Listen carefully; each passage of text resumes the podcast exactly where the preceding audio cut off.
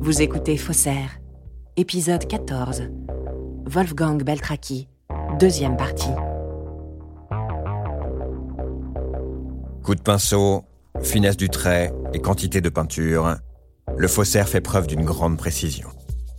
Très prudent, il se tient aussi au courant des vérifications pratiquées lors des ventes de toiles de valeur. Dans des laboratoires comme celui-ci à Londres, certaines toiles sont analysées dans le moindre détail. Nicolas Histo est le scientifique qui, des années plus tard, démasquera la fraude de Wolfgang Fischer. On cherche dans le tableau tout ce qui correspond ou pas à sa date supposée de fabrication. Docteur Nicolas Estau, directeur de recherche. Tout ce qui peut être anachronique en fait. Donc on récupère des échantillons et on les analyse en détail pour identifier par exemple des pigments qui n'existaient pas au moment où a été peint le tableau. Rayon X, datation au carbone, analyse du bois, de la toile et des pigments. Tout est scruté dans le moindre détail. Alors pour passer au travers des mailles du filet, Wolfgang Fischer choisit avec précaution ses pigments de peinture et se procure de très anciennes toiles. Il achetait des vieux tableaux sur les marchés opus. Tobias Tim, auteur du livre L'affaire Beltraki. Il enlevait la peinture de la toile et repeignait un nouveau tableau. Donc il avait le matériel garanti d'époque, d'une certaine manière. Philippe Broussard, rédacteur adjoint de la rédaction du Monde. Ce qui lui permettait de s'approcher au plus juste d'une toile supposée être d'origine. Et pour tester l'efficacité de ces contrefaçons, il va avoir un culot incroyable. Envoyer lui-même quelques-uns de ses faux dans des laboratoires comme celui-ci et s'assurer qu'il passe les contrôles scientifiques. Il disait qu'il produisait des tableaux tests qu'il envoyait à plusieurs laboratoires. Docteur Nicolas Estau. Et toutes les erreurs qu'on y découvrait, il les éliminait de sa palette. À la fin des années 80, Wolfgang Fischer ne fait plus que ça. Il peint par vague plusieurs toiles selon ses besoins financiers.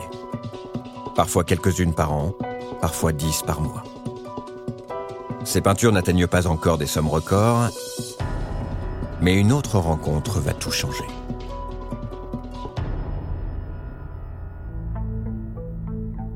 En 1992, Wolfgang Fischer habite autour de Cologne.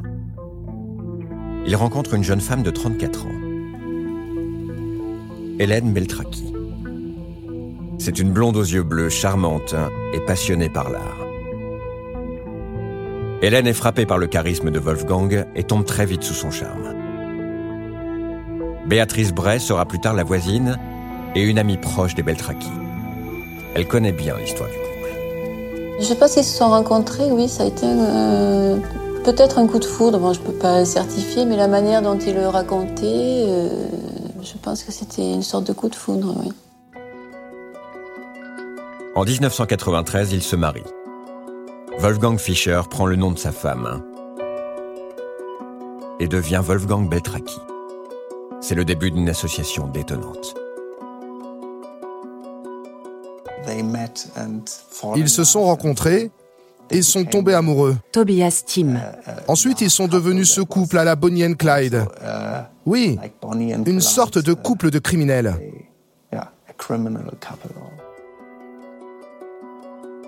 Dès les premiers jours, Hélène perce le secret de son mari. Sur les murs de la maison, elle remarque de très nombreuses peintures qui datent du début du XXe siècle.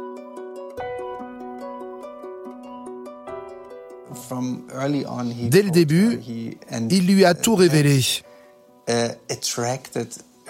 Et elle a été immédiatement attirée par ce criminel qui a un secret.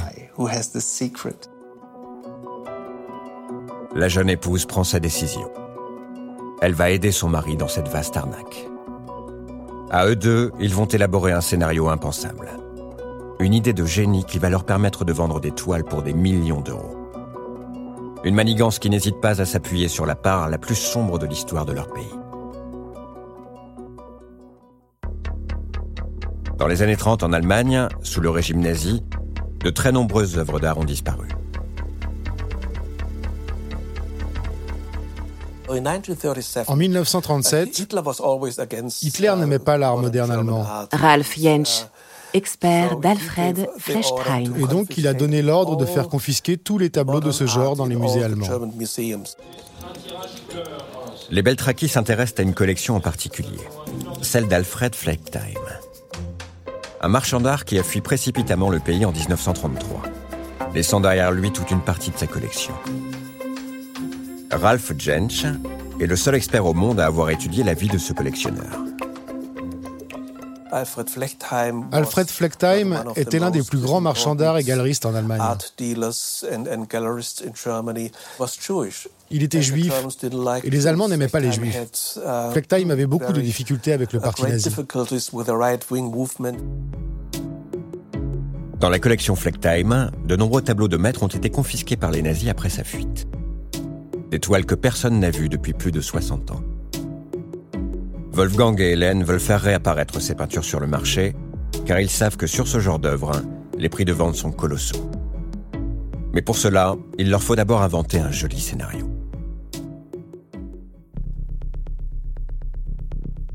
Ils ont alors l'idée toute simple d'utiliser le grand-père d'Hélène, Werner Jägers.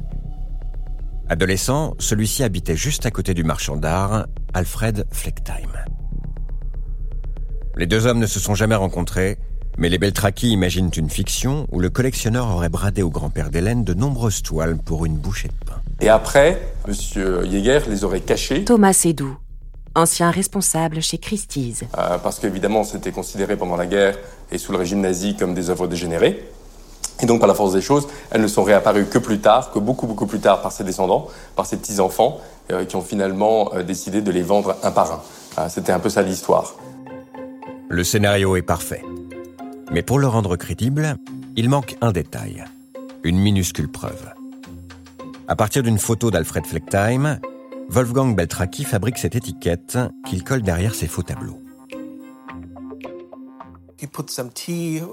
Ralph Il trempait les étiquettes dans du thé. Il les vieillissait artificiellement.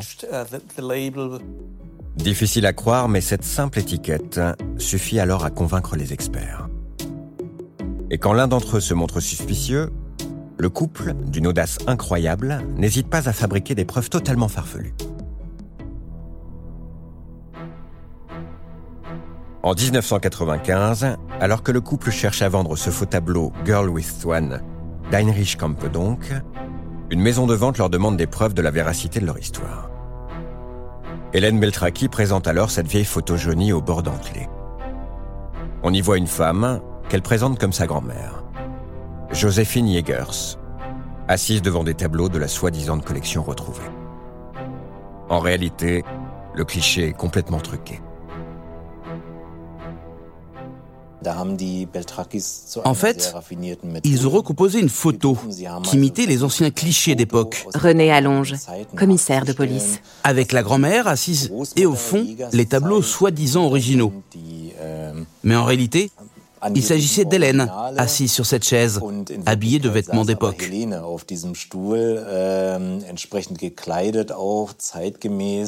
Aussi étonnant que cela puisse paraître, tout le monde a cru que ces photos étaient authentiques. Henrik Isor, historien de l'art allemand. La fausse photo d'époque était si bien faite que même les proches de la famille d'Hélène n'en ont pas reconnu. René Allonge. Si on faisait ça dans un film, tout le monde dirait Oh allez, ce n'est pas crédible. Mais en fait, si. C'est dans un sens très drôle, mais en même temps, c'est complètement fou. Henrik Isor. En octobre 1995, la maison Christie's met aux enchères la peinture Girl with Swan. Elle est achetée pour 100 000 dollars, sans que personne ne doute de son authenticité. On n'y voit que du feu. Oui, on, s'habitue au nom euh, Werner Jäger, euh, et ça devient même une provenance euh, assez recherchée. Euh, parce qu'on sait que c'est une provenance assez exceptionnelle et que ce sont des tableaux qui ont eu une histoire incroyable et qui ont dû être cachés pendant très longtemps. C'est fou, mais ça montre à quel point on peut croire à quelque chose si on le désire. Personne n'aurait pensé que quelqu'un puisse être capable de monter un tel scénario. On se dit que ça aurait été démasqué. Faire poser une femme à la place de la grand-mère de l'artiste, mais ça a marché. Les Beltraki prennent de plus en plus d'assurance. Désormais, ils n'ont plus peur de s'attaquer au grand nom de la peinture.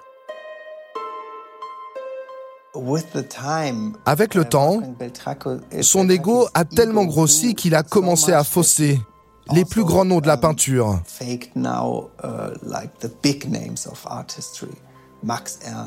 Max Ernst, Fernand Léger, Max Penstein. Il voulait gagner des millions, pas seulement quelques milliers d'euros. À partir de 1995, toutes les maisons d'enchères prestigieuses comme Sotheby's, Christie's, Drouot ou encore Lampets en Allemagne vendent sans le savoir de nombreux faux tableaux de la soi-disant collection Flecktime. La réapparition de certaines toiles provoque même une certaine euphorie sur le marché. C'est un vrai trésor que l'on retrouve et chacun veut avoir un rôle à jouer dans cette découverte. Vous savez, on est toujours passionné parce que quand quelque chose apparaît... Sofia Komarova, directrice de la galerie Artreva. Euh, qu'on n'a pas vu, ça fait donc de, 2000, de 1914 au 2006, vous voyez, on s'est dit un chef-d'œuvre qui apparaît. On est un peu pris aussi par les émotions. On n'est pas tout à fait à une vision. On est un peu euh, naïf. C'est une erreur humaine euh, basée aussi sur un, système qui est euh, de euh, tellement vouloir croire à l'histoire, parce que l'histoire était merveilleuse. Euh, et euh, quand on pense avoir touché le gros lot, trouvé le Saint Graal ou une vieille collection qui n'a jamais été découverte, c'est un peu le rêve de chaque marchand. Donc c'est là où Beltraki a été très fort, c'est qu'il a su quel bouton il fallait pousser sur, dans le marché de l'art, sur tous les intervenants du marché de l'art, pour obtenir gain de cause et pour donner une certaine crédibilité à ses œuvres. Certains historiens de l'art, engagés pour expertiser ces faux tableaux, sont aujourd'hui montrés du doigt pour leur manque de vigilance. Un expert est une figure importante, car il est placé à la fin de la chaîne et peut dire si une peinture est authentique ou pas. C'est le cas de Werner Spies, un grand spécialiste de Max Ernst et ancien directeur du Musée national d'art moderne à Paris. Werner Spitz est le Philippe Broussard est considéré comme le, la référence absolue en ce qui concerne euh, l'œuvre de Max Ernst. C'est l'auteur du catalogue raisonné. C'est quelqu'un vraiment qui fait référence. Et sérieusement, c'est une sommité du monde de, de l'art. En tout, Werner Spies authentifie sept œuvres de Max Ernst. En réalité, des faux imités par Wolfgang Beltraki. Il les ajoute au catalogue raisonné et délivre des certificats d'authenticité. Au total, l'historien aurait touché la somme de 400 000 euros pour son expertise. Il a perçu de l'argent sur ces opérations, c'est-à-dire que Beltraki lui-même lui a donné une commission sur la première vente de chaque tableau. Euh, là, ça pose quand même problème. Il ne devrait pas y avoir qu'un seul expert qui puisse dire si c'est un vrai ou un faux en regardant juste d'un coup d'œil un tableau. Il devrait y avoir des comités d'experts qui débattent sur l'authenticité d'une œuvre. Malgré les précautions prises, en 1998, Wolfgang et Hélène Beltraki passent à deux doigts de se faire démasquer. Un collectionneur a des doutes sur l'authenticité d'une toile et la police allemande ouvre une enquête.